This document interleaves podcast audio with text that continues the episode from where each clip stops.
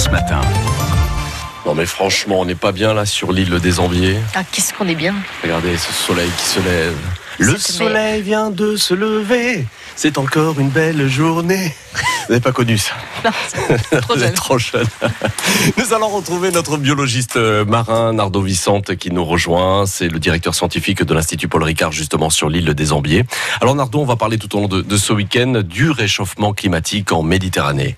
L'été, euh, notre chère Méditerranée souffre des fortes chaleurs comme nous-mêmes, à cause notamment de l'absence de vent.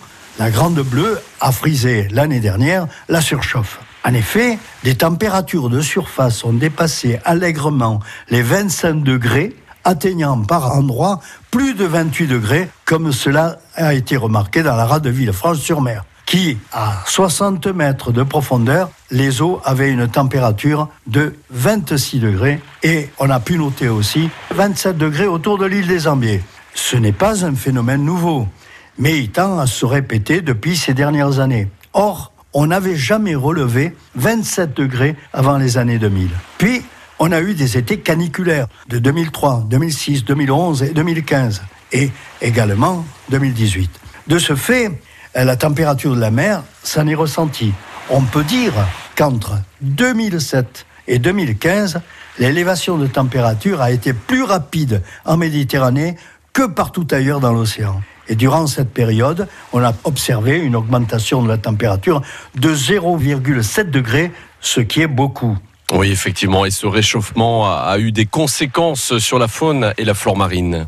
On se souvient des crises temporaires de réchauffement de 1999 et 2003, où les grandes gorgones pourpres qui tapissent les tombants rocheux ont été décimées par des températures persistantes de l'ordre de 24 degrés jusqu'à 30 mètres de profondeur durant des mois. Or, malgré un réchauffement comparable, ce phénomène ne s'est pas produit l'année dernière. Par contre, le développement habituel d'algues filamenteuses sur ces mêmes gorgones et l'herbier de Posidonie s'est manifesté. Mais au premier coup de Mistral, à la fin du mois d'août, ce revêtement disparaît. C'est le cas chaque année.